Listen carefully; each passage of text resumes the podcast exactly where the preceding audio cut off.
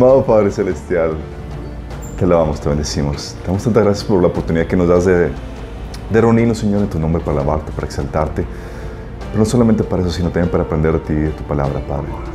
Padre, te queremos pedir, Señor, que hables a través de mí, Señor, que pongas en mí tus pensamientos, que tu palabra se difunda, Señor, con claridad, con el poder de tu Espíritu Santo, Señor, y quites el velo de entendimiento que pueda haber en sus corazones. Que se siembre tu palabra, que pueda producir fruto que tú deseas para nuestras vidas.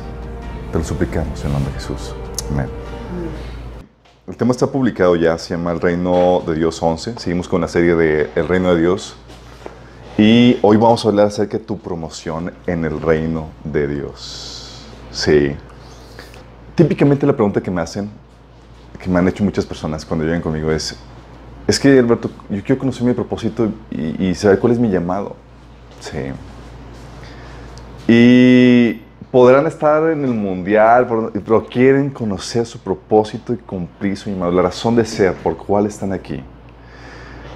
Y tiene sentido aunque uno ande en la carne o aunque uno ande eh, apartado de Dios, tener ese sentido, porque uno es una parte del anhelo que Dios puso en el corazón, entender nuestro propósito, cuál es la razón de nuestro existir, por qué estamos aquí en la tierra. Aparte de, esa, de eso, tenemos otro, otra anhelo en nuestro corazón que es el conocer a nuestro creador, a nuestro creador. Sí, es, algo nato que Dios puso en nuestros corazones. De hecho, no sé si han visto los programas de las personas que, que saben que son adoptadas y están buscando a sus padres biológicos y que los, el reencuentro y que... Y ¿por qué los buscas? Pues ya a fin de cuentas te criaron otros. Pues que tengo, o sea, quiero saber de dónde vengo, quiénes son realmente. Y ese anhelo es normal para también el aspecto espiritual. Es, ¿quién me hizo? ¿Por qué estoy aquí? ¿Quién me creó? Y el anhelo de conocer a tu creador es parte natural de, de, todo ser humano. Al igual que tener una relación amorosa con este mismo creador. ¿sí? Sabernos amados, saber que Él busca nuestro bien. Es parte del anhelo natural. Entonces, parte de estos tres anhelos, eh, hoy quiero hablar acerca de tu propósito y tu promoción dentro del reino de Dios. Eh, contestar esa pregunta de cómo puedo saber mi propósito, cómo puedo cumplirlo. ¿Sí? ¿Por qué? Porque la triste, tristísima realidad es que muy pocos llegan a cumplir el propósito de Dios para sus vidas. Lamentablemente, muy pocos. Muchos nunca harán la obra que Dios les encomendó hacer. Muchos nunca van a cumplir su llamado. Muchos de los que hacen las obras que Dios eh, los puso a hacer, nunca las van a llegar a hacer a todo su potencial. Sí, se van a quedar a medias, de forma mediocre. Y muchos de los que viven a todo su potencial lo hacen para el reino del vecino, para Satanás. Cumplir el propósito de Dios para tu vida es hacer las obras que Dios preparó antemano para ti, hacerlas en todo su potencial y hacerlas para el reino de Dios. Sí. Y ahorita quiero hacer un recuento de lo que hemos estado viendo, porque esto eh, encaja en toda la temática que hemos estado viendo. Sí, hemos estado platicando de lo que abarca el reino de Dios, ¿se acuerdan? Hemos visto que el reino de Dios abarca todas las áreas de la vida, que la iglesia es solamente un área o un departamento dentro del reino de Dios. Vimos que el propósito de nuestra labor cultural, de nuestro trabajo en las diferentes áreas de la vida, eh, aunque no vayamos a conquistar al mundo para Cristo en este presente tiempo, nuestro trabajo en las diferentes áreas de la vida viene a ser un apoyo al mensaje del Evangelio, que es el punto principal de nuestra, de nuestra tarea principal en este tiempo. ¿Cómo lo apoya? Haciendo atractivo este mensaje y promocionando nuestro Dios y la fe que, que profesamos. Sí.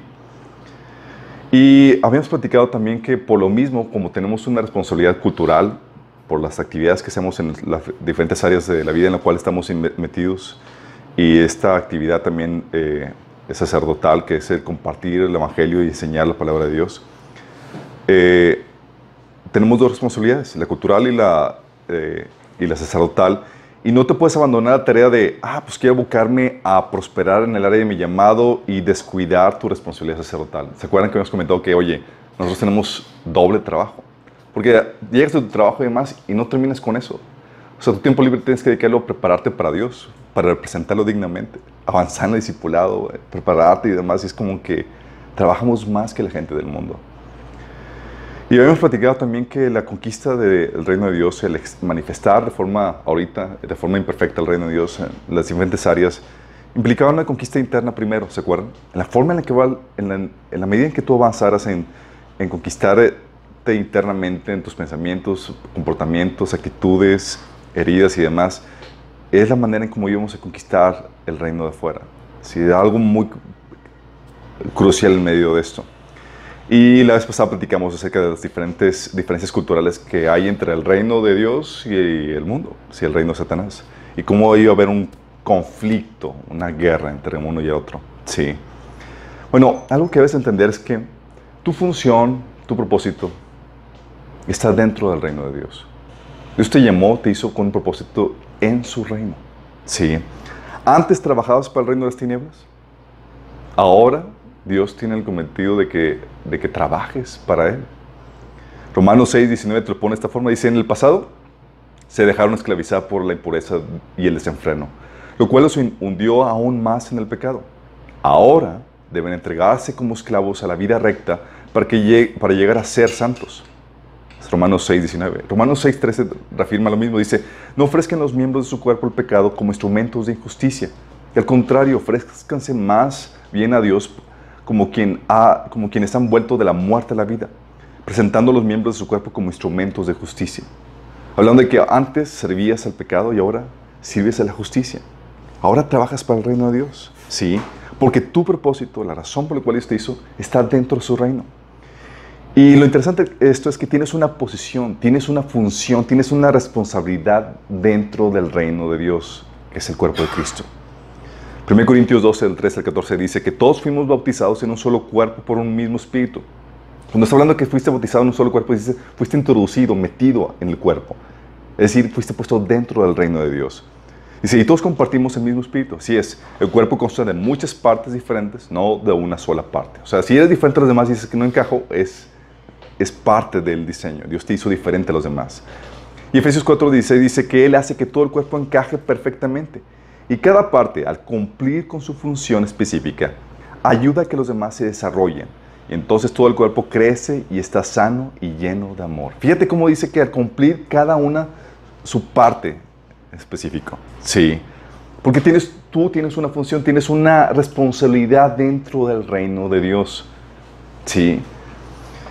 Y dicha función puede ser, como ya hemos platicado, dentro de la iglesia y o en cualquier otra área dentro del reino de Dios, que hay muchas áreas, sí, todas las áreas de la actividad humana, como dice 1 Corintios 12, 28, que a, y a unos puso Dios dentro de la iglesia, pero no todos, algunos tienen llamados o tienen responsabilidades fuera de la iglesia, sí.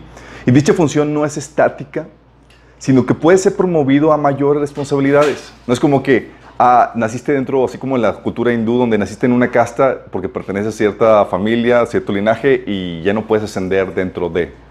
Al contrario, Dios tiene un eh, plan de carrera donde te puedes desarrollar y quiere que te desarrolles. ¿sí? Esa función que tú desarrollas no es de forma estática. Fíjate lo que dice 2 Timoteo 2 del 2021. Dice, en una, en una casa grande no solo hay vasos de oro y de plata, sino también de madera y de barro, unos para los usos más nobles y otros para los usos más bajos. Si alguien se mantiene limpio y llegará a ser un vaso noble, santificado, útil para Dios y preparado para toda buena obra. Fíjate cómo te habla de que está de ti, depende de ti el saber el, si eres vaso para usos viles o vaso para usos nobles. Qué genial, entonces tú puedes aspirar a hacer eso, avanzar, ¿sí? ¿Qué tanto logres? ¿Qué tanto alcances? ¿Qué tanto serás promovido en el reino? ¿Sabes de qué depende? De ti. No de Dios. De ti. Sí. Fíjate lo que te mencioné en Lucas 19, del 13 al 16. Es la parábola de las minas, ¿se acuerdan? Dice que Dios, que Jesús, dice, llamando a sus diez siervos suyos, les dio diez minas y les dijo, negociad entre tanto yo vengo. Les distribuyó a todos por igual lo mismo. Órale, diez cada quien. Sí. Va el Señor, regresa, y dice, viniendo, y mandó a, cuentas a sus siervos. Y se viniendo primero dijo, diciendo, Señor, tu mina ha ganado diez minas. Le dijo, está bien, buen siervo, por cuanto en lo poco has sido fiel, tendrás autoridad sobre diez ciudades. Vino otro diciendo, Señor, tu mina ha producido cinco minas. Y también este dijo, tú también sobre cinco ciudades. Vino otro diciendo, Señor, he aquí tu mina, la cual he tenido guardada en un pañuelo. Porque tuve miedo de ti, por cuanto eres hombre severo y que tomas lo que no pusiste y ciegas lo que no sembraste. Entonces él le dijo, mal siervo, por tu propia boca te juzgo. Sabías que yo era hombre severo, que tomo lo que no puse, lo que no puse y ciego lo que no sembré. ¿Por qué no, pues, no pusiste mi dinero en el banco para que al volver yo lo hubiera recibido con los intereses? Y digo los que estaban, y dijo a los que estaban presentes, quitadle la, la mina y dadla al que tiene las diez minas. Y ellos le dijeron, Señor, tiene diez minas. Pues yo digo que a todo el que tiene se le dará más. Y al que no tiene, aún lo que tiene se le quitará. Qué heavy. Y dices, oye, todos les dieron lo mismo. ¿De qué dependió qué tanto producía? Ellos. Qué heavy, ¿no? Qué heavy. Lo interesante es que esperaba producción de todos. ¿Qué tanto avances en el reino? ¿Qué tanto seas promovido en el reino? ¿Qué tanto alcances en el reino? Y depende de ti. Sí. Todos partimos con lo mismo. A todos se nos ha dado la palabra de Dios por igual, el Espíritu de Dios por igual y los recursos que ofrece el cuerpo por igual. Pero unos logran más que otros. ¿Cómo es esto posible? Según de Pedro 1 del 3 al 7 te habla de, de cómo se aplican unos para ser muy productivos. Dice, su divino poder al darnos el conocimiento de aquel que nos llamó por su propia gloria y excelencia, nos ha concedido todas las cosas que necesitamos para vivir como Dios manda. Es decir, no hay excusa. Es decir, como que, el Señor, no produje nada porque pues no tenía recursos para saber cómo. No, te da los recursos, ¿sí? Dice así, Dios nos ha entregado sus preciosas y magníficas promesas para que ustedes, luego de escapar de la corrupción que hay en el mundo, debido a los malos deseos, lleguen a tener parte en la naturaleza divina. Precisamente por eso, esfuércense por añadir a su fe virtud, a su virtud entendimiento, al entendimiento dominio propio, al dominio propio constancia, a la constancia devoción a Dios, y a la devoción a Dios afecto fraternal, y al afecto fraternal amor. Porque estas cualidades, si abundan en ustedes, los harán, fíjate, crecer en el conocimiento de nuestro Señor Jesucristo y evitarán que sean inútiles e improductivos. Si como que yo no quiero ser el que se esconde en la mina, ¿qué haces? Pones todo esto y ahorita vamos a, al final vamos a estar viendo a qué se refiere cada una de estas virtudes. Sí. Por eso Pablo hacía el hincapié, ¿sí? De que dices, oye, que seas de los que se llevan la recompensa.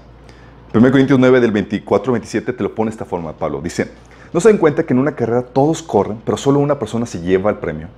Así que corran para ganar. Todos los atletas entrenan con disciplina. Lo hacen para ganar un premio que se desvanecerá, pero nosotros lo hacemos por un premio eterno. Por eso yo corro cada paso con propósito. No solo doy golpes al aire, disciplino mi cuerpo como lo hace un atleta, lo entreno para que haga lo que debe de hacer. De lo contrario, temo que después de predicarles a otros yo mismo quede descalificado.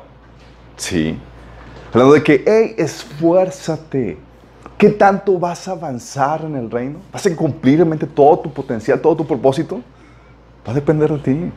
Qué fuerte, ¿no? Entonces, o sea, aquí no hay con que, Señor, me promueves. Así, es, depende de ti. Si estás, consciente de eso, el Señor dice, hey, avanza. Quiero que avances, que te lleves todo. Sí, porque esto es, esto es más trascendental, chicos, porque de tu promoción actual, de tu promoción ahorita, de cómo te desarrolles y, y, avanzas en el reino de Dios, va a depender de tu promoción eterna. Imagínate, o sea, no solamente tienes una, no solamente tienes una promoción eh, ahorita en este presente tiempo dentro del reino de Dios, sino que va a determinar tu promoción eterna. Como, leíste, como leímos ahorita en Lucas 19, 16 al 17, dice que vino la persona que había sido, que había multiplicado sus minas, sí, las había multiplicado por diez tantos más. Y le dijo el Señor, está bien, buen siervo, por cuanto en lo poco has sido fiel, tendrás autoridad sobre diez ciudades. O sea, ¿qué tanta autoridad vas a recibir? Va a depender de, de, de realmente si desarrollaste todo tu potencial. Sí, cumpliste o alcanzaste a hacer todo tu llamado. Y esta es la meta que Dios tiene preparado para ti. La meta es que cumples tu propósito que lleves a cabo todas las obras que Dios preparó de antemano para ti. En esto estriba tu razón de ser. De hecho, Juan, digo, este Pablo en Hechos 20 y 24 hablaba de su tarea cuando ya la, encontró. Y si te das cuenta cómo vivía Pablo, vivía entregado por completo al llamado que Dios le había dado. Dice Pablo, sin embargo considero que mi vida carece de valor para mí mismo, con tal de que termine mi carrera y lleve a cabo el servicio que me ha encomendado el Señor Jesús. Y él explica ahí cuál es el vicio. Pero era, ¿sabes que Toda mi vida se consume en llevar a cabo mi propósito. Llevar a cabo el llamado de Dios. Sí. Entonces Dios quiere que lleves a cabo todas las obras que preparó en tu mano para ti que las lleves a cabo a todo su potencial.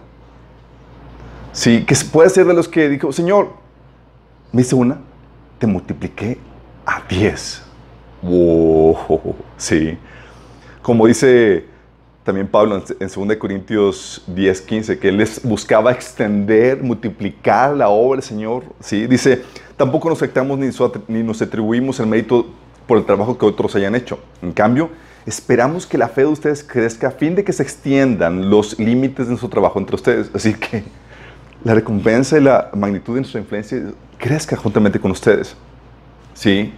Y hemos platicado que, era, que, es lo importante para poder llevar a cabo, eh, eh, para poder manifestar el reino de Dios hace dos sesiones. Hoy hemos platicado que necesitamos la motivación, la iniciativa, el talento, la normativa y la actitud. Todo eso lo vimos hace dos sesiones. ¿sí? Y, los dos componentes que hemos platicado en ese entonces que son cruciales es la motivación y la normativa. Es decir, hacer las cosas con la motivación correcta para, para Dios y de la forma correcta. ¿sí? Eh, ¿Por qué? Porque tú puedes tener la, la, la hacer todo, extender todo, todo, tu potencial, pero ¿qué crees? ¿Lo hacías para, para tu gloria? Sí. ¿No lo hacías para, para el reino? Aunque eran servicio a Dios, lo hacías para ti. Como dice Pablo en Filipenses 1 del 15 al 17, dice, es cierto que algunos predican a Cristo por envidia y rivalidad, pero otros lo hacen con buenas intenciones. Estos últimos los hacen por amor, pues saben que he sido puesto para la defensa del Evangelio. Aquellos predican a Cristo por ambición personal y no por motivos puros. Fuerte.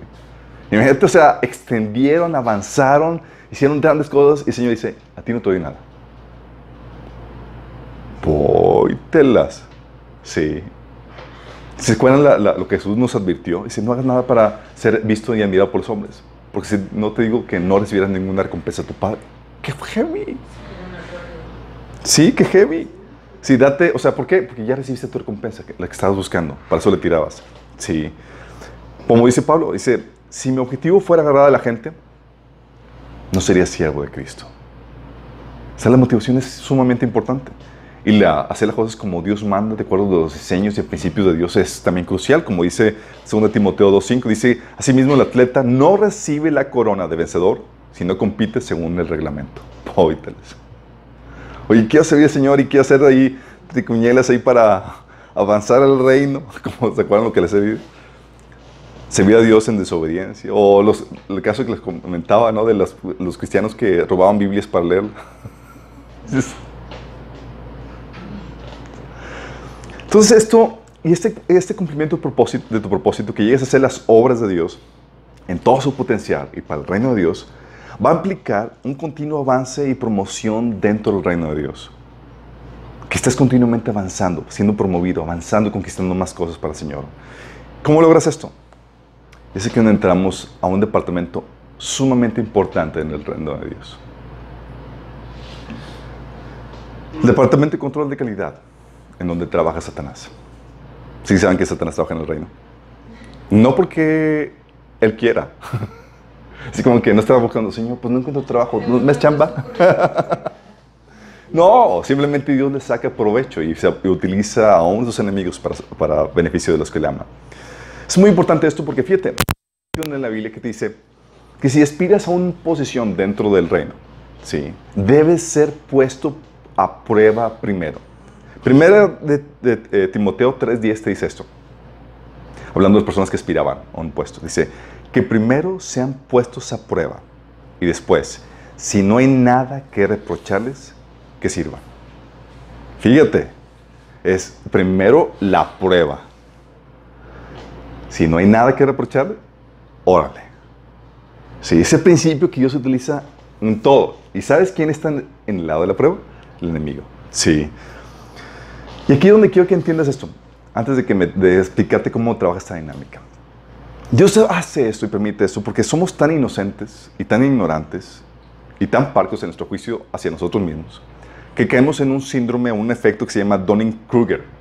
Donning-Kruger, sí, así como que, ¿qué es esto? Van a aprender algo nuevo. El efecto Donning-Kruger es un sesgo cognitivo según el cual los individuos con escasa habilidad o conocimiento sufren de un sentimiento de superioridad ilusorio. O sea, como no sabes, te crees súper acá. Órale, bien aquí. Considerándose más inteligentes que otras personas más preparadas, midiendo incorrectamente su habilidad por encima de lo real. Este sesgo se explica por una incapacidad metacognitiva del sujeto para reconocer su propia ineptitud. Como no sabe, tiene poco conocimiento, no sabe que es un inepto. ¿Sí? ya, vamos, vamos, ven por dónde vamos, ¿verdad? Este sesgo, ok, dice, por el contrario, los individuos altamente cualificados tienden a subestimar su competencia relativa. O sea, se, consideran que no son completamente aptos, ¿sí? Asumiendo erróneamente que las tareas que son fáciles para ellos también son fáciles también para otros, también. O sea, como dicen, el león piensa que son de su año. Sí. ¿Te has pasado de que dices, oye, es que todos son... Dice, ah, no tiene chiste. Mi esposa me echa mucho caro. ¿Cómo que no tiene chiste? Entonces, sí, ese mismo, ese es terror, sí. Pero este efecto de Donning-Kruger lo que te hace es que por tu ignorancia, por tu falta de conocimiento y experiencia en ese sentido, te haces, tienes el error, y es una tendencia en todos los seres humanos, a creer que eres muy bueno en lo que haces, que estás preparado, que estás listo. Sí. Y por eso cuando uno levanta la mano, Señor, yo te quiero servir y demás, y tú ves que Señor no te utiliza todavía, dices, ¿qué onda, Señor? Estás desperdiciando tremendo talento. Señor no me pelan, no hacen, o sea, o sea, estoy y te sientes desperdiciado y te sientes como que, ¿qué onda? ¿Sí? Cuando la experiencia y la práctica te lleva, Señor, con el trato que Dios tiene para tu vida, te empieza a mostrar un montón de cosas. Sí. Yo las veces que he pasado en mi vida donde digo, ya estoy listo, Señor. el Señor nada más escucha la carcada. Y saca un montón de cosas que faltaban. Y dices, wow, ¿dónde salió todo eso? Yo pensé que estaba listo. Entonces ya trato con eso y luego, ya estoy listo, Señor. Y, wow, salen más cosas. Y yo, ¿qué onda conmigo? Por eso, Pablo, consciente de esa situación, sí, fíjate lo que decía Pablo. Eso es lo que lleva la experiencia y el conocimiento. Dice Pablo, dice, 1 Corintios 4, de 2 al, 5, al 4. Ahora bien, alguien que recibe el cargo de administrador debe ser fiel. Si cuando recibes el, la responsabilidad por parte de Dios. Si en cuanto a mí, me importa muy poco cómo me califiquen ustedes o cualquier autoridad humana. O sea, me valen comino lo que digan. ¿sí? Ni siquiera confío en mi propio juicio en este sentido. Fíjate lo que dice. Ni siquiera yo, o sea, confío en mi propio criterio para juzgarme a mí mismo. Fíjate. ¿eh? Tengo la conciencia limpia. Pero por eso no demuestro que yo tenga razón. El Señor mismo es quien eh, me evaluará y tomará la decisión. Si te das cuenta de la desconfianza que estaba teniendo Pablo incluso para juzgarse a sí mismo, es el efecto que produce la madurez del trato de Dios. Donde pensabas que antes eras, estabas ya listo y demás, el Señor que saca cada vez cosas pendientes por trabajar y cosas, y dices, ok, Señor. Entonces que cada vez que digo que estoy listo, hay muchas áreas ciegas que tengo y que tú eventualmente salgas, ¿sí?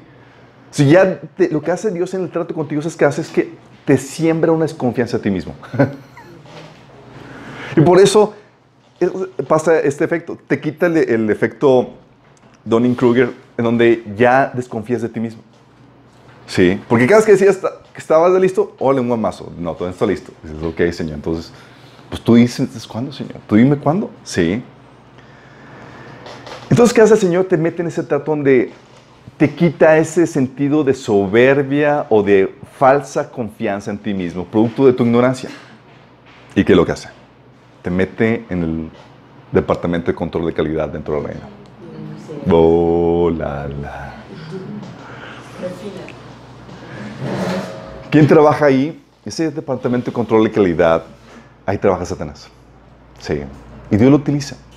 El departamento de control de calidad funciona en la misma mecánica en la que trabajan las, principales empresas, donde antes de sacar un cargo o un producto lo ponen a prueba de muy diversas formas.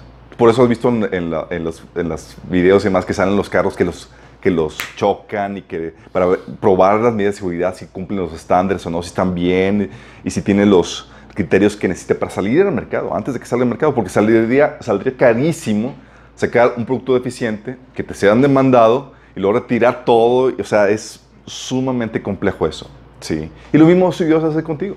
O sea, yo, Tú estás diciendo, yo quiero cumplir tu propósito, Señor, y que me puedas utilizar en grandemente. Y te Ah, oh, ¿sí quieres? Ok. Satanás. Te presento a mi hijo amado. No has visto a nadie como él.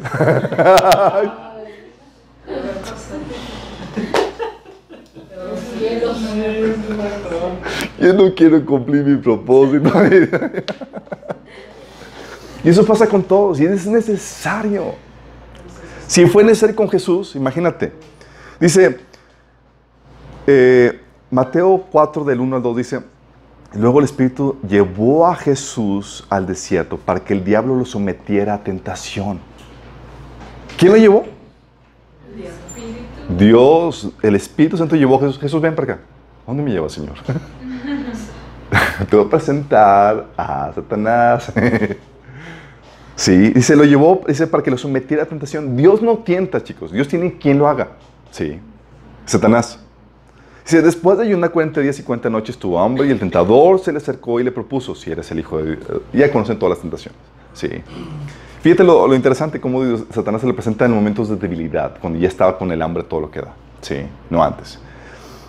Y al probarse, listo a pasar la prueba, Jesús, Dios le dio, el poder para hacer las obras que había preparado para él de antemano.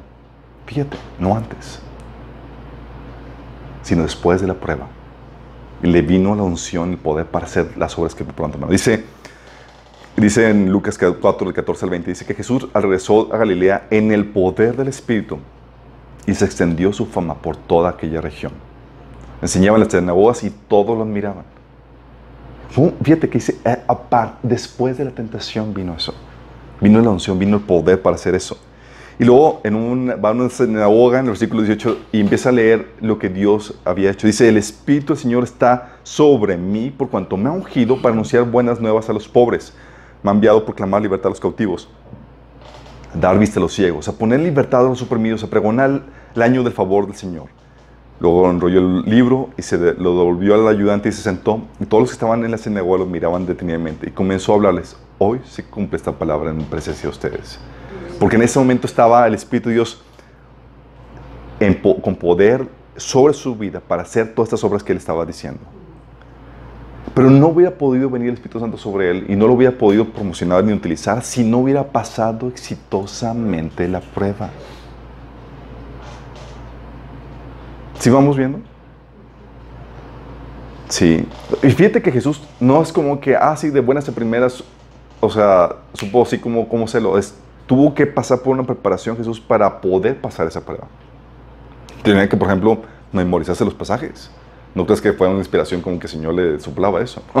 Tenía que estar listo y preparado para ese tiempo de prueba. Sí. Tienes caso de Jesús por un lado. Tienes el caso de Israel por otro lado. Se con Israel. Igual que Jesús, Dios ya trae a Israel y vamos al desierto. Satanás.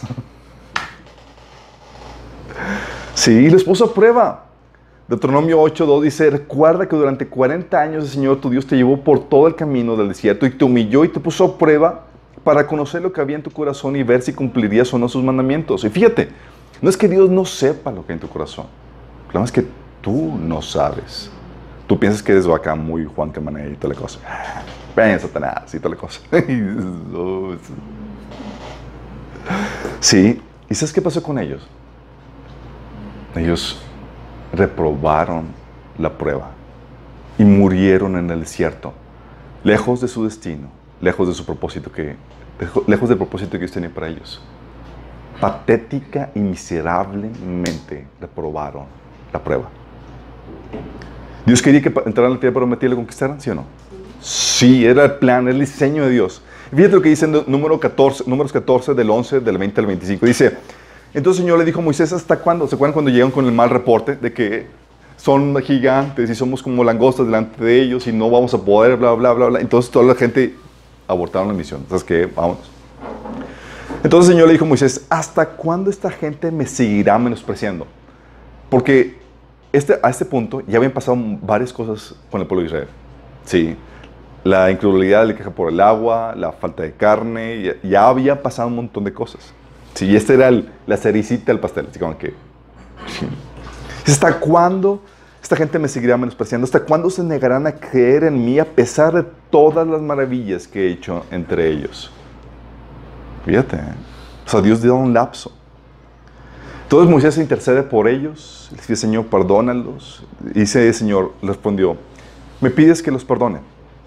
Los perdono. Pero juro por mí mismo y por mi gloria, que llena toda la tierra, que aunque vieron mi, que, aunque vieron mi gloria y las maravillas que hice en Egipto y en el desierto, que ninguno de los que me desobedecieron y me pusieron a prueba repetidas veces, verá jamás la tierra que bajo juramento prometí a sus padres. Ninguno de los que menospreciaron la verá jamás. Wow. Es en cambio mi siervo Caleb, que ha mostrado una actitud diferente y ha sido fiel, le daré posesión de la tierra que exploró y su descendencia la heredará. Pero regresa mañana al desierto por la ruta del Mar Rojo, puesto que los amalecitas y los cananeos viven en el valle. Fíjate lo grueso del asunto. ¿Mande? Caleb era hebreo, era del tribu Judá. Fíjate lo fuerte que es esto, chicos. Estamos hablando de que en ese tiempo de prueba, solamente dos personas la pasaron y los demás no. Solamente dos cumplieron su propósito y el resto murieron en el desierto. Y así pasa con muchos cristianos. Eso es lo fuerte del asunto que tú puedes ser ellos. Tú estás, que Señor, quiero conocer mi propósito, cumplir mi propósito. Sí. Y pasa con muchos cristianos. Sí, como pueblo real, fueron perdonados, fueron salvos. Sí, la salvación la tienes. Pero murieron en el desierto lejos de su propósito, lejos de los planes que Dios tenía para ellos. Qué miserable, qué triste. Dicen que querían cumplir los propósitos de Dios muchos cristianos. Pero ¿sabes qué es lo que quieren realmente? Quieren el éxito de acuerdo al mundo, no de acuerdo a Dios. ¿Cómo que el éxito de acuerdo al mundo, de acuerdo a Dios? Porque el éxito de acuerdo al mundo no requiere ningún cambio de tu parte. Así, carnalón y ignorante y necio, es, eres, perfecto para, para, que Satanás te promueva. Así. No necesitas ni incomodidad, ningún trato, ni nada. Y lo que buscan de ellos es, que cumplir mi propósito, quiero hacer grandes cosas y demás. Y así como estás, eres para cumplir el propósito para Satanás. Sí. O sea, quieren cumplirlo de acuerdo, vivir el éxito de acuerdo al mundo. Sí, que viene, que, que el, mundo lo da a los carnales, a, los indomables. Pero la entrada de la tierra prometida, que es un símbolo de cumplir tu propósito, va a requerir que adquieras un montón de cualidades y habilidades que solo se consiguen en el desierto. En el desierto. Por ejemplo, el pueblo necesitaba la confianza en Dios, aprender la estricta obediencia, la continua búsqueda de su guianza y su presencia, entre un montón de cosas. Y si no aprendían eso, como el caso de Israel que no lo aprendió, jamás cumplieron su propósito. Qué triste, ¿no? Tú tienes, aquí lo que te estoy diciendo con eso, es que tú tienes la opción de escoger, cumplo el propósito de Dios o muero en el desierto. Y lo grueso de este asunto es que no depende de Dios. Como dice, como leímos en 2 Pedro capítulo 1, dice, todas las cosas necesarias para que vida, vivas la vida que Dios manda, ya te las dio. De Él no depende nada. Sí. Por eso digo que muy pocos llegan a cumplir propósitos para sus vidas. Muy pocos. ¿Por qué es necesario esto? Porque Dios te pone la prueba. Porque necesitas Dios corre muchos riesgos si tú no eres puesto a prueba. Muchos riesgos. Sí. El, proceso de poner la prueba eh, a una persona, ese proceso, eh, Dios te pone a prueba, eso te permite que seas tentado. La palabra tentar que Jesús utilizaba era el proceso que utilizaban los romanos para forjar espadas antes de ir a la guerra. Los romanos sabían muy bien que ir a la guerra con una espada no tentada era sumamente peligroso, era, te va a costar la vida. ¿Por qué? Porque una espada no, no, tentada, no forjada, se te rompía en medio de la batalla. Imagínate, estás peleando así, ¡ah! sigue, y de repente se te rompió. ¿Qué haces? Échate a correr. ¿Sí? ¿Te, imaginas lo, lo, lo, fuerte que es esto? Sí. Y, y lo mismo pasa con esto. O sea, las espadas las metían al fuego para que se vieran así medio translúcidas, ver los puntos débiles. Ya los veían y veían los puntos débiles y a forjarlos. ¡Cá! Martillazos. ¡Cá! Y la espada. ¡Ah! ¡Ah! ¿Sí te sientes identificado? y luego al, agua fría. Y luego al fuego otra vez. Ve los puntos que faltan así translúcidos. ¡Cá! Si sientes así los martillazos en tu vida. Matador, Sí. ¿Por qué? Es sumamente importante porque Dios sabe que si tú te llegas a romper en una posición de liderazgo, una posición importante, vas a dañar a otros. Vas a llevarte encuentro a personas y vas a, no solamente a dañar a otros, vas a dañarte a ti mismo y vas a avergonzar el nombre de tu Señor. Fíjate. Si les ha tocado gente que, está, que pasa eso? Dices, ¿por qué pasó eso? Mucha gente llega ahí eh, y, la verdad es que nunca Dios los puso, simplemente ellos buscaban su promoción a fuerzas y la manipularon para conseguirla. Sí. Y dices, pero, o sea, la verdad tiene que ser así, con, o sea, tiene que implicar esta, eh, esta batalla, porque esta simbología de la, de la guerra, ¿sí? Porque tienes que entender algo, sí, y aquí lo siento, pero Tienes que entender, que tu propósito va a implicar lucha, va a implicar guerra, inevitablemente. El propósito chelará donde todo estaba bonito, así maravilloso, no existe. Sorry. Una, una, mano me decía, es que yo, quiero ya, una vida tranquila donde, donde Dios me bendice y yo hago lo que me guste. Y yo,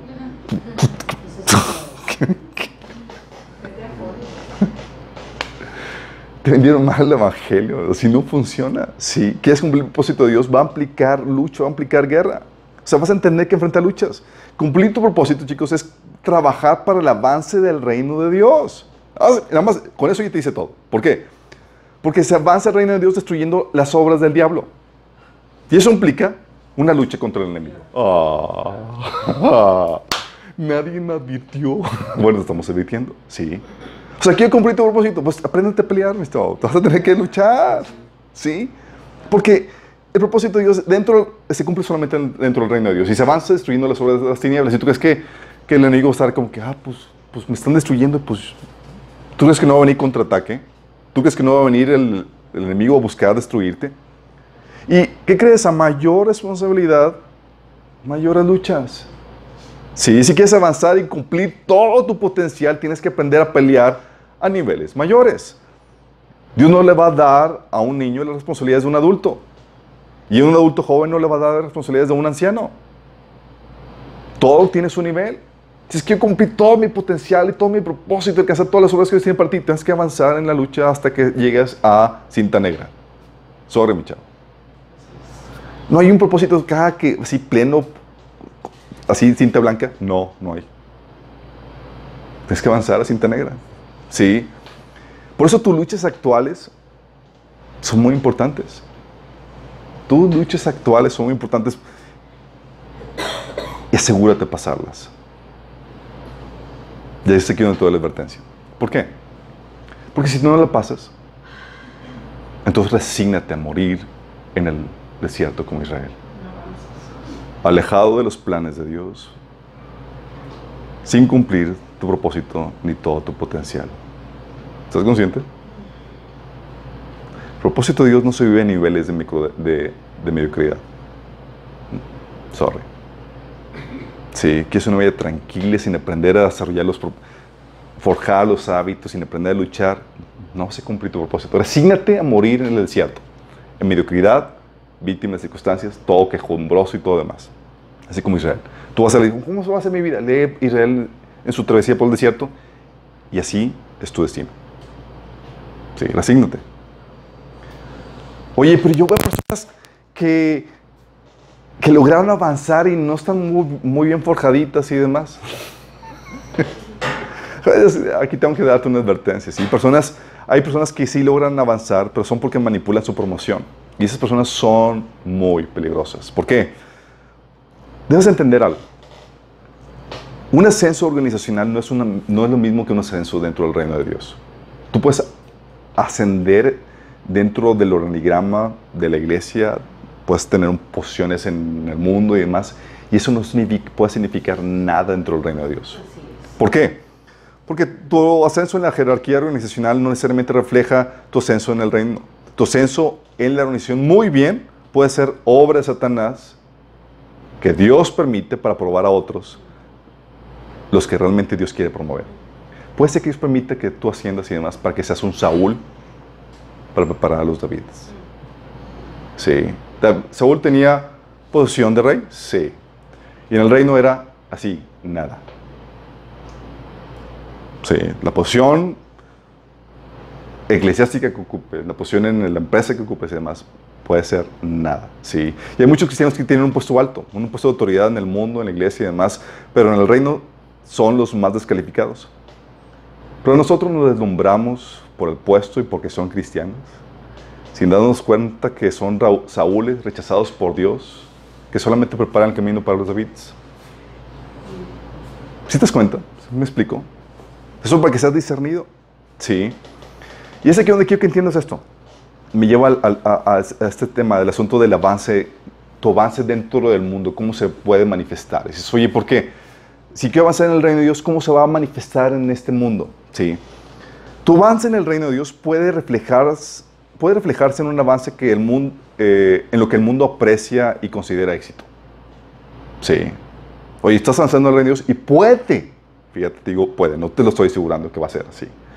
Puede verse o reflejado en un avance en lo que el mundo aprecia y considera éxito. Así como el caso de Daniel. Sí. ¿Se acuerdan Daniel? Oye, interpreta el sueño de Nabucodonosor. Y fíjate lo que dice en Daniel 2 del 46 al 49. Dice, entonces el rey Nabucodonosor se postró ante Daniel y le rindió culto y mandó al pueblo que ofreciera sacrificios y quemara incienso delante de dulce de frente a, Daniel. Imagínate. Oh, y el rey le dijo, en verdad tu Dios es el más grande de todos los dioses. Es el Señor de los, reyes y es quien revela los misterios, porque tú pudiste revelar este secreto. Entonces el rey puso a Daniel en un puesto importante y le dio muchos regalos valiosos. Nombró a Daniel gobernador de toda la provincia de Babilonia y jefe de todos los sabios del rey. A petición de Daniel, el rey puso a Sadrach, Mesach y Abednego a cargo de los asuntos de la provincia de Babilonia, mientras que Daniel permaneció en la corte del rey. Fíjate, wow, todos anhelamos en la promoción del reino que se ve como de la de Daniel. Todos, wow, Señor, de como Daniel, Señor. Nadie me ofrece ningún sacrificio, ningún incienso.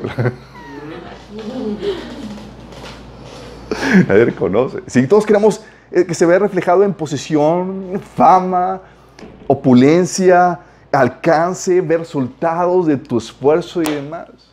Y puede ser que, que sea así. Pero puede ser que tu éxito, tu avance en el reino se, vea, eh, eh, se, vea reflejado en un... tu avance en el, en reino se, se ve reflejado en, lo que el mundo desprecia. Como el caso de Pablo. Sí. Fíjate lo que dice Pablo. Contraste con lo de Daniel. Sí. 1 Corintios 4, del 9 al 13, dice Pablo. Pablo reflexionando acerca de su, trabajo, dice, a veces pienso que nosotros los apóstoles, dice Pablo, ah, lo bueno es que dice que nada más a veces, a veces pienso que nosotros los apóstoles Dios nos puso en exhibición como prisioneros de guerra final del desfile del vencedor condenados a muerte. Nada más imagínense los desfiles donde acarrean los, los, a los conquistados. Los traían en, en así de, semidesnudos, en, encadenados, exhibiendo los que habían sido conquistados. Y dice Pablo, entonces pienso que el Señor nos trae así. dice, nos hemos convertido en el espectáculo para el mundo entero, tanto para la gente como para los ángeles. Nuestra entrega a Cristo nos hace parecer tontos. Sí, en cambio ustedes afirman ser tan sabios en Cristo. Nosotros somos débiles, pero ustedes son tan poderosos. A ustedes les estiman, a nosotros nos ridiculizan. Incluso ahora mismo pasamos hambre, tenemos sed y nos falta ropa para abrigarnos. A menudo somos golpeados y no tenemos casa. Nos cansamos trabajando con nuestras manos para ganarnos la vida. Bendecimos a los que nos maldicen, somos pacientes con los que nos maltratan. Respondemos con gentileza cuando nos dicen cosas malas de nosotros. Aún así, se nos trata como la basura del mundo, como el desperdicio de todos, hasta este preciso momento. Mm. Puede ser que tu avance en el reino de Dios se vea reflejado en despidos, expulsiones, de posiciones. En vez de aumentar en posiciones del mundo, te, te rebajan o te expulsan o te despiden.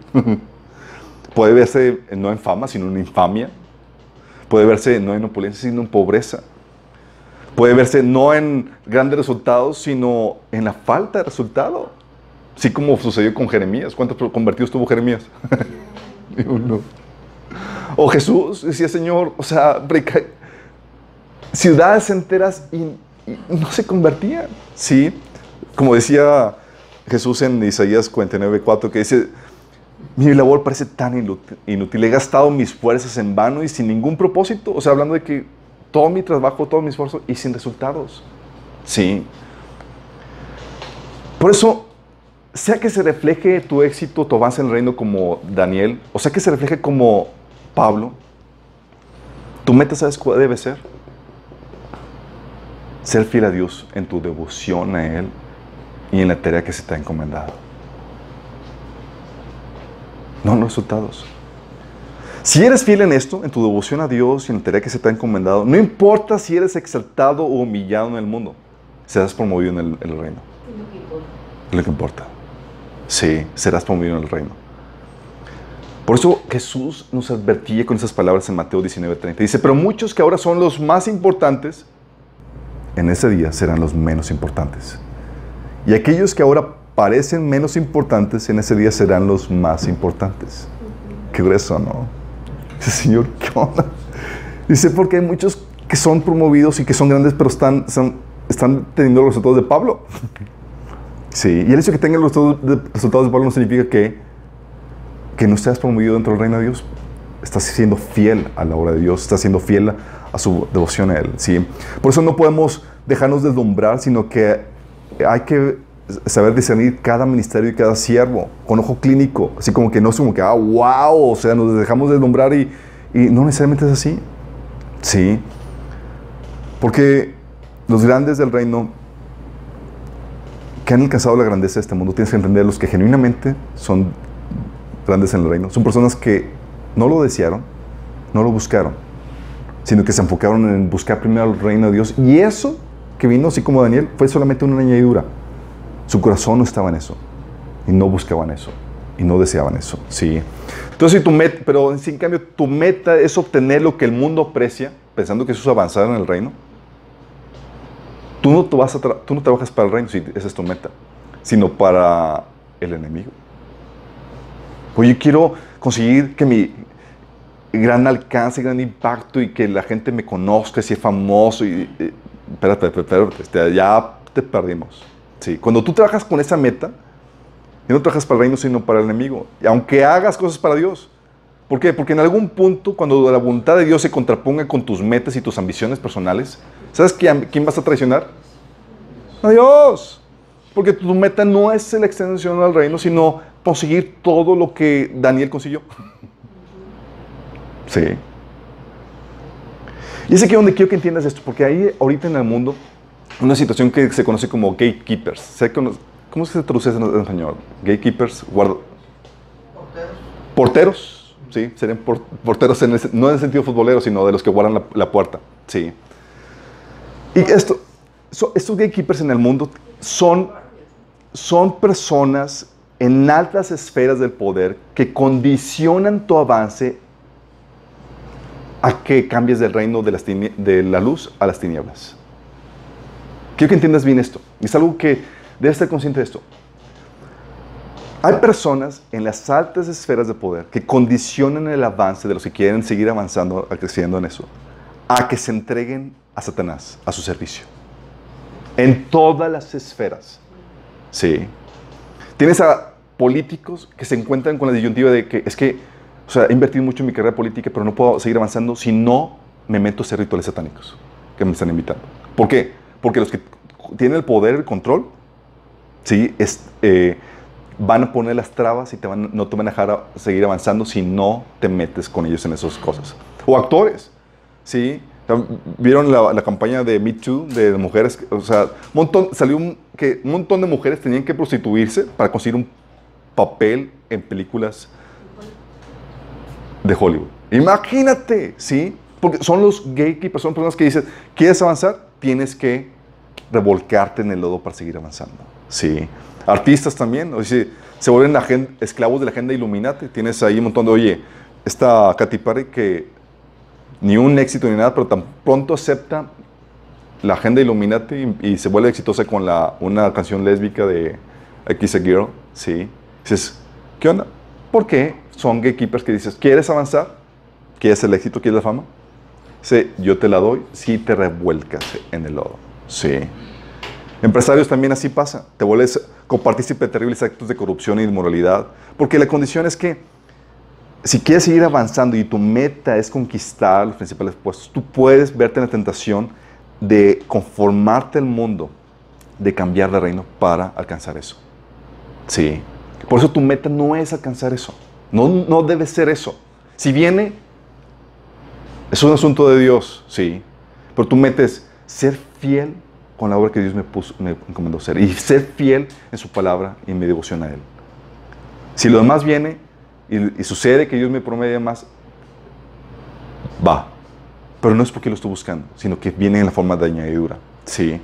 Por eso, eh, tienes que estar consciente de eso. ¿sí? Tienes que estar consciente de que no, no todo lo que brilla es oro, no toda la, la, la, la fama, la posición, el estatus es, es eh, eh, eso significa una promoción dentro del reino de Dios.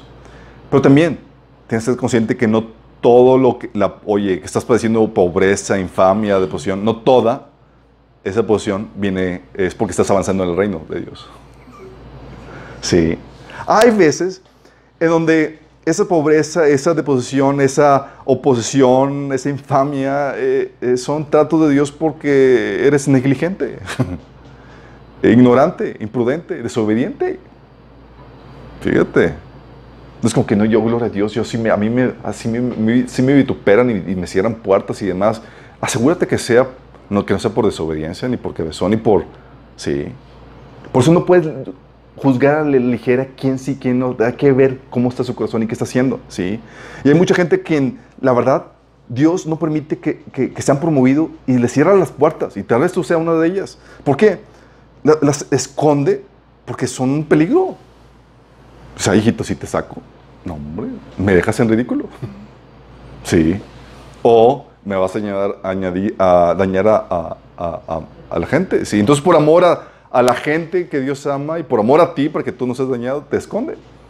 Y hay gente que me dice, es que Dios no me abre puertas y, apenas, o sea, me la paso, me la paso matando, me, me, mato trabajando para apenas sobrevivir y trabajar y demás y no, no consigo avanzar y servir a Dios. Y yo, sométete al trato de Dios y perfeccionate lo que tengas que perfeccionar. ¿Por qué? Porque lo que Dios hace muy sabiamente es, saca gente del ministerio a trabajar así nada más, así como, como, como negro, como dicen, y no les da tiempo para servir, porque son peligrosos.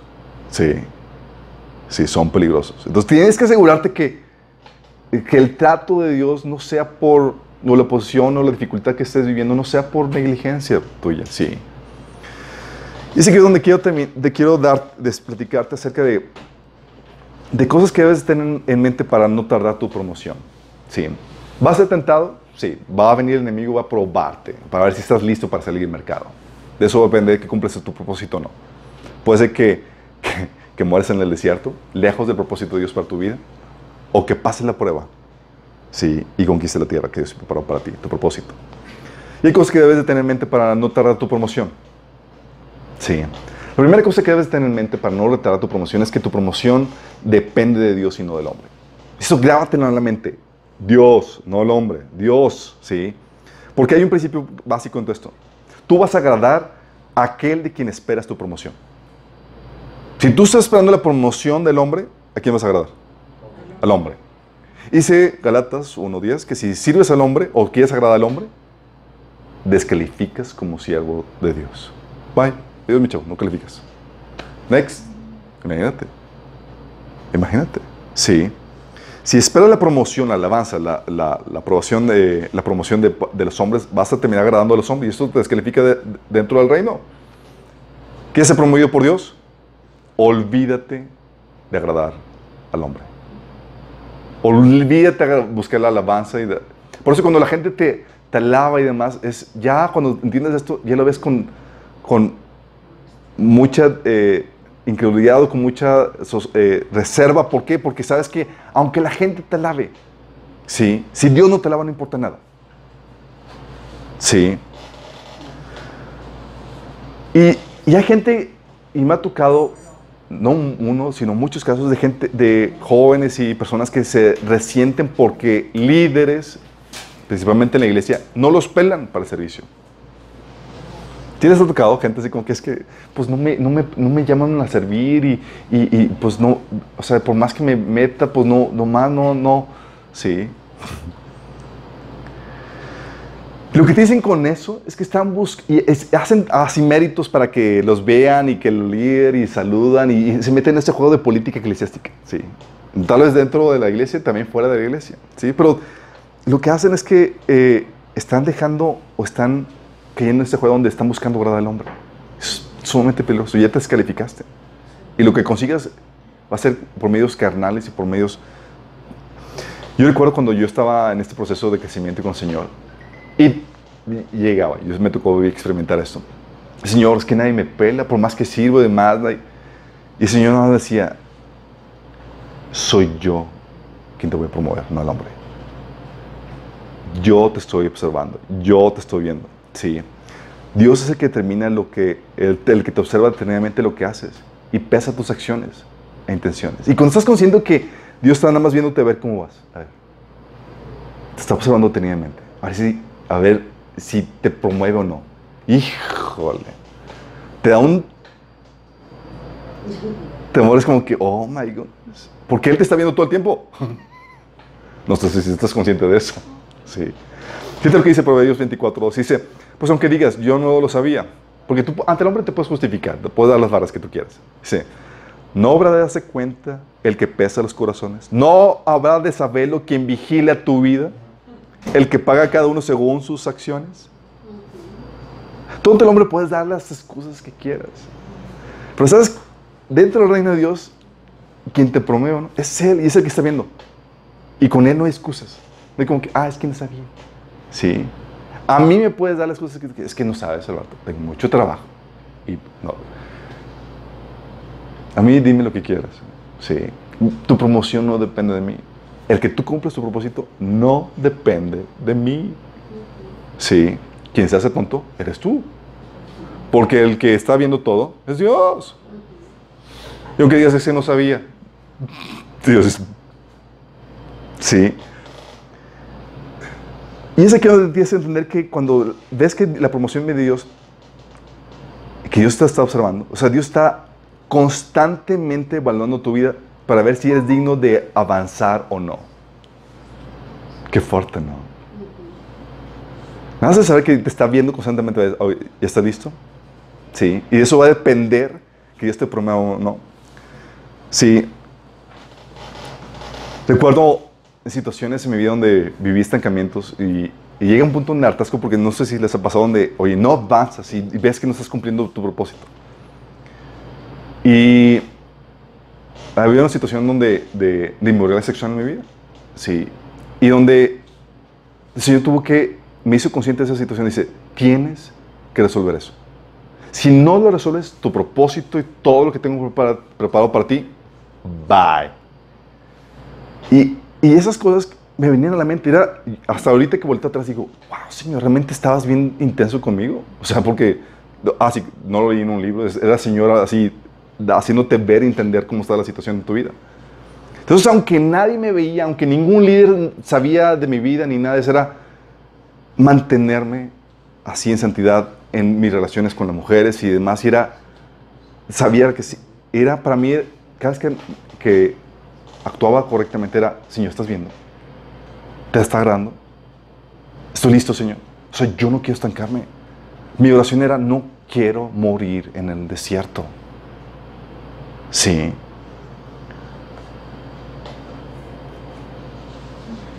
Y es ahí donde eh, recuerdo en otro, en otro episodio donde me tocaba dar declaración de impuestos y dices tú que tenía que pagar un buen de impuestos. Yo, oh, esa tentación, ¿no? De que, oye, pues aquí puedo hacer algunas chanchullas aquí y allá. Y nada más recuerdo el Señor que me decía, llegaba conmigo el Espíritu Santo y me decía, te estoy viendo. Si no puedo confiar en ti, en estas cosas mundanas, ¿tú crees que te voy a confiar, voy a confiar en ti en las cosas eternas de mi reino? Yo, Señor, quiero agradarte. O sea, saber que de tu integridad depende, o sea, si no eres fiel ahorita, ¿qué se siente va a dar más? Entonces era con gusto, Señor, súper íntegro. sí. ¿Por qué? Porque tengo la ambición de que me promuevas. Sí, no quiero que falles porque no. Dijo, pues te he estado viendo cómo te comportas. Sí. Por eso, cuando estás consciente de esto, cuando que la promoción viene de Dios, actúas como Nehemías. Cuando sabes que la promoción viene de Dios. Nehemías se queda todo y decía, Señor, hacía algo bueno y era, Señor, acuérdate de mí. Acuérdate de mí esto que hice, Señor. Señor, acuérdate. Y hacía algo bueno, Señor, ¿te gustó? ¿Qué onda? ¿Sí? ¿Me promueves? ¿Sí? ¿Me bendices? ¿Qué es eso? Te encuentras eso en esas actitudes en un montón de pasajes en Nehemías 5.19, Nehemías 13.14, Nehemías 13.22.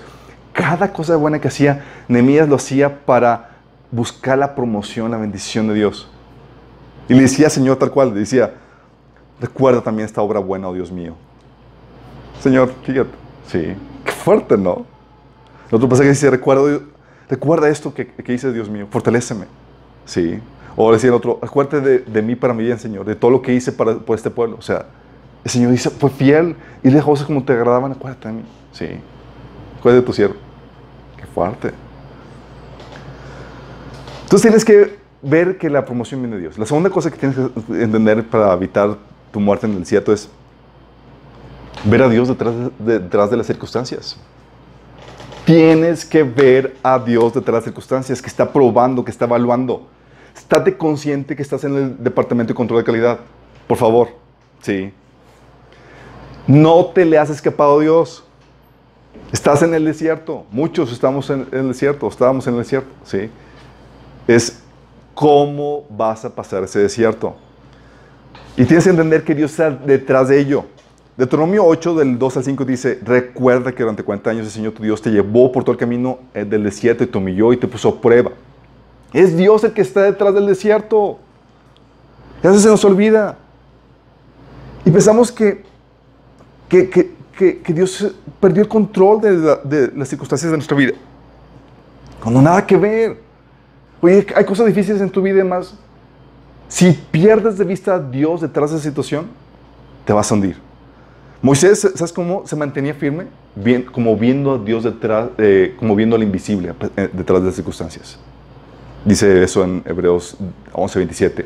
Igualmente Jesús, en los tiempos de dificultad. Oye, lo traicionan. ¿Y sabes qué veía Jesús? No veía a Judas, veía a Dios utilizando a Judas. Que decía, la verdad el Hijo del Hombre va, según está escrito de él, más hay de aquel, de aquel hombre por quien el Hijo del Hombre ha entregado. Bueno le fuera a ese hombre no haber nacido. Estás diciendo, Dios va a utilizar esto para mi bien. Se tiene que cumplir lo que está escrito acerca de mí. Pero a ti que estás utilizando, que estás, vas a, te va a cargar el payaso. ¿Qué es lo que hace Dios? Jesús estaba viendo a Dios detrás de esa situación difícil. O cuando estaba con Pilato, con Pilato, ¿se acuerdan? Jesús le dijo a Pilato, no tendrías ningún poder sobre mí si no te lo hubiera dado, si no se te hubiera dado desde lo alto. Es decir, tú estás aquí porque Dios te ha permitido esta situación. Y en ese momento estaba Jesús reconociendo a Dios en control de eso. Israel no veía eso. Veía las personas y veía las circunstancias y se hundía. Porque cuando no ves a Dios, te resientes con las personas, con las circunstancias. ¿Te acuerdas de la, rebel la rebelión contra Coré? En números 16 del 8 al 14 dice, el pueblo de Israel estaba ya harto y fastidiado por todas las dificultades que estaba viviendo en el desierto. ¿Y se, se les ocurre levantarse esas contra quién? Contra Moisés. Dice Moisés, le habló al pueblo, de nuevo al pueblo, eh, le habló de nuevo a Coré. Ahora escuchen esto, levitas. ¿Les parece de poca importancia que el Dios de Israel los escogiera entre toda la comunidad israelita para estar cerca de, esta, de él de esta manera? Que se iban en el tabernáculo del Señor y que estén delante de los israelitas para ministrarles. Coré, Coré, dice Coré, él ya le dio este ministerio especial a ti y a tus hermanos levitas. Ahora te también reclamas el sacerdocio. En realidad es contra el Señor que tú y tus seguidores se rebelan. Pues, ¿quién es Aarón para que se quejen de él? Porque cuando no ves a Dios, ¿sabes con quién te vas a quejar? Te vas a quejar contra las circunstancias y contra las personas. Dice, luego Moisés mandó llamar a Datán y Abiram y los hijos de Eliab, pero ellos respondieron, rehusamos presentarnos ante ti. ¿No te basta que nos sacaste de Egipto, una tierra donde fluye leche y la miel, para matarnos en este desierto y que además hasta ahora nos trates como tus súbditos? Es más, no, no, no, nos has llevado a una tierra donde fluye la leche y la miel, ni nos has dado una nueva patria con campos y viñedos. intentas engañar a estos hombres, nosotros no iremos. Pregunta, ¿era Moisés el que los sacó de, de Egipto? Es Dios. ¿Era Moisés el que los tenía en el desierto? ¿Era Moisés el que los castigó ahí? Era Dios. ¿Por qué pasa? ¿Dejas de ver a Dios? Te resientes con eso. ¿Por qué? Porque si no ves a Dios, no vas a encontrar ni discernir el propósito. Si ves a Dios, vas a ver el propósito y te vas a alinear delante de Él. Ok, Señor, eres tú el que estás detrás de esto. Reconozco tu soberanía de las circunstancias y demás. ¿Por qué estás permitiendo esto? ¿Cuál es el propósito? ¿Qué estás tratando de mostrarme? Sí. Y el discernirlo, cuando decían ese propósito, te vas a alinear a Él acortando el periodo de prueba. Sumamente importante. Estás en el desierto, es, ok, Señor, ¿qué tramas? ¿Cuál es el propósito? Sí. ¿Quieres que aprenda algo? ¿Quieres que ponga en práctica algo? ¿Quieres que ejercite algo? ¿Qué es lo que tengo que vivir esta experiencia, ese tiempo? ¿Qué es, Señor? Porque si tú no decías eso, va a haber queja, va a haber enojo de tu parte. Tus quejas y tus enojos son un reflejo de la falta de discernimiento del propósito de Dios para tu vida en las circunstancias que estás viviendo, en el desierto que estás viviendo. Tú te quejas por lo que estás viviendo, por las personas que ves, así como Israel que se quejaba contra Moisés y contra. Y dice Moisés, ¿quiénes somos nosotros? Sí. Tú te quejas contra ellos o con las circunstancias. Tú no estás viendo a Dios y no estás viendo el propósito de Dios. Sí. Y si no ves a Dios, no vas a discernir el propósito. ¿Y sabes qué va a pasar? Vas a alargar el desierto y seguramente vas a morir ahí. Sí. Porque hablamos de cuando hablo de que tu enojo y tu queja, estoy hablando de tu enojo y tu queja no lidiada, no resuelta, que está ahí continuamente. ¿Qué es lo que sucede? Porque tu queja y tu enojo es una manifestación de que tienes en tu mente no el interés de Dios, no el propósito de Dios. ¿Sabes el de quién? El tuyo. Y si quieres empezar en algo mal, ten tu interés por encima que el de Dios. Sí. Dice, Pablo en Filipenses 2 del 20 al 20, dice, nadie como Timoteo se preocupa de veras por el bienestar de ustedes. Dice, pues todos los demás buscan sus propios intereses y no los de Jesucristo. Qué triste. ¿Tú crees que Dios va a promover a alguien así? Dice, ay, tú veo que, que buscas tus intereses con mucha enjundia y con mucho fervor. Dice, te voy a promover. ¿Really? ¿Really? Dice, Señor, soy bien apasionado por mis intereses y mi deseo deseo con... O sea, no, mi chavo. Sí. Y lo interesante es que nuestros intereses son, oye, nuestra comodidad, eh, el no ser molestado, el no ser interrumpido, que se hagan nuestros planes, o nuestros sueños tal como lo visualizaste. ¿Sí? Y recuerdo muchas veces que situaciones de enojo, de estrés y desesperación, porque llegaba gente o, eh, y frustraba mi agenda perfecta para la semana. ¿Sí les ha tocado? Que tienes ya todo, sí, impecable la agenda. Puede ser esto, puede ser el otro. Y ¡ah! te lo frustraban. Dices, ¡ah, Señor, qué pasó! Estaba listo tantas horas. Señor, nada más venía recordaba, hey, ¿es tu agenda o la mía? Pues no, Señor, la tuya. Y cada vez que me recordaba, que me frustraba mis planes y demás, era un recordatorio, Señor, trabajas para mí, no para ti. Se trata de mi agenda, no de la tuya. Yo, ok, Señor, sí. De eso se trata. Porque la queja es lo normal, chicos, cuando la voluntad de Dios, eh, la voluntad de Dios eh, prevalece y no la tuya. Oye, ganó y prevaleció la voluntad de Dios y no la tuya. Y tú buscabas la tuya, ¿qué va a pasar? La queja, el enojo. Sí. Por eso dice 1 de Corintios 10, del 9 al 10, dice, tampoco pongamos a prueba al Señor como lo hicieron algunos y murieron víctimas de las serpientes, y no murmuren contra Dios como lo hicieron algunos y sucumbieron en manos del ángel destructor. O sea, Pablo está viendo, cuidadito chicos con la queja contra Dios. sí. Y de hecho te generaliza, dice Filipenses 2.14, que no hagas nada con queja. Sí. Digo, ¿por qué, por qué te, te quejarías si en teoría todo obra para tu bien? Sé bien, ¿verdad? Sí conoces ese famoso versículo. ¿Por qué te quejarías? La única razón por la cual te quejarías, si todo obra para tu bien, es porque no están saliendo tus planes, sino los de Dios. Es un recordatorio de que tu corazón está mal y que tienes que cambiar las prioridades. Sí. Y a veces estamos tan ofuscados y tan preocupados por nuestros derechos, nuestra reputación, nuestras cosas, tu tiempo, tus ideales, cuando ya no son tuyos, chicos. ¿Sí sabes que fuiste comprado por Dios? ¿Sí sabes?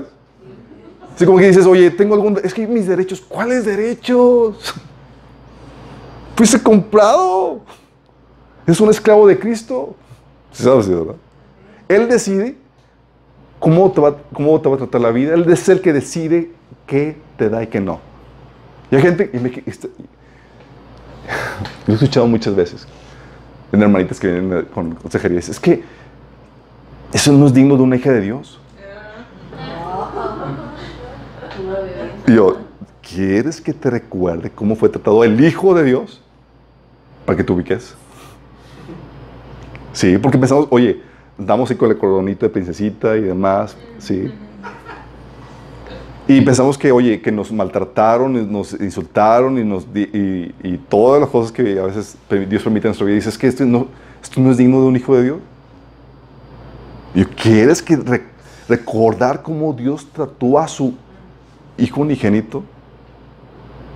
Que lo sometió a una copa, que le dio de beber una copa amarga, que estaba orando, clamando, Señor, si es tu voluntad, quita de mí esta copa. Sí. Y se te olvida que somos copartícipes en Cristo en eso, en sus sufrimientos, en su tribulación. ¿Quieres vivir, recibir el trato de hijo de Dios? Estás incorporado al cuerpo de Cristo.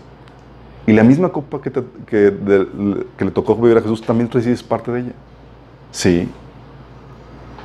Lo que hace Dios es que nos despoja por medio de esas situaciones para que quede solamente Cristo. Para que podamos decir, como dice Pablo, que dice, ¿cuántas cosas eran para mi ganancia? ¿Qué? tu casa, tu reputación, tu qué, ¿sí? las has estimado como pérdida por amor a Cristo. Y tu queja y enojo, chicos, por las circunstancias, son un indicativo que te van a decir si vas a morir o no en el desierto, ¿sabías? ¿Qué tanto te quejas? ¿Qué tanto te enojas?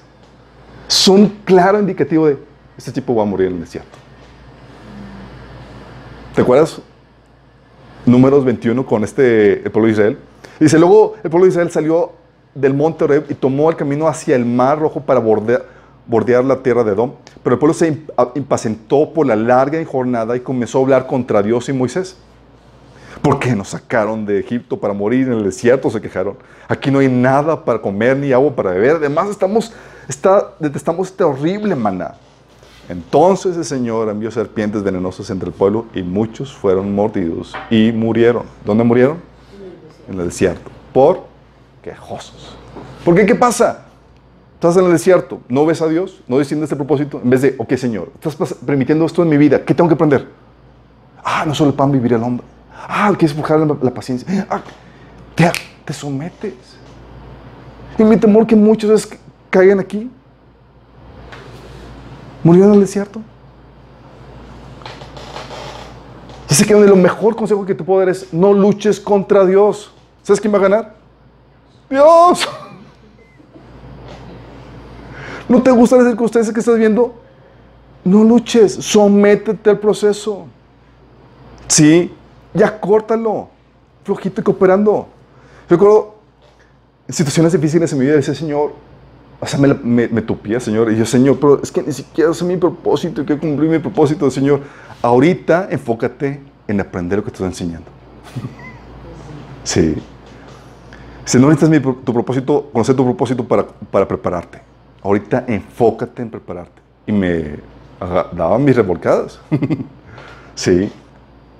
Por eso, chicos, tu acción de gracias es un síntoma de que disienes el propósito de Dios en la circunstancia que estás viviendo. Por eso, por eso dice Efesios 5, 17. Por tanto, no sean insensatos, es decir, faltos de conocimiento, sino entiendan cuál es la voluntad de Dios. ¿Se acuerda Santiago? Dice que debes estar gozoso en tribulaciones. Dices, pero no veo por qué. Ah, dice Pablo, dice Santiago, pide sabiduría. En ese contexto, pide sabiduría. Señor, ¿cuál es el propósito? ¿Qué quieres enseñar? Dame sabiduría, no entiendo tu propósito. Sí. Por eso dice Efesios 5:20, y den gracias a Dios, y den gracias por todo a Dios, el Padre, en el nombre del Señor Jesucristo. Pues dice, ¿por qué? Por todo. Por todo. ¿Cuál es la lógica? ¿Cómo dar gracias por todo? Porque todo obra Para bien. para bien. Pero cuando pierdes de vista eso, chicos, ¿qué anda? ¿Qué va a pasar? Así como que eh, te perfilas para el desierto. Olvídate de propósito, olvídate de cumplir tu potencial, olvídate de eso. Nada más fíjate la viborita que te va a morder y vas a morir ahí. Sí. El otro consejo para cortar el tiempo. No lo tomes como un juego.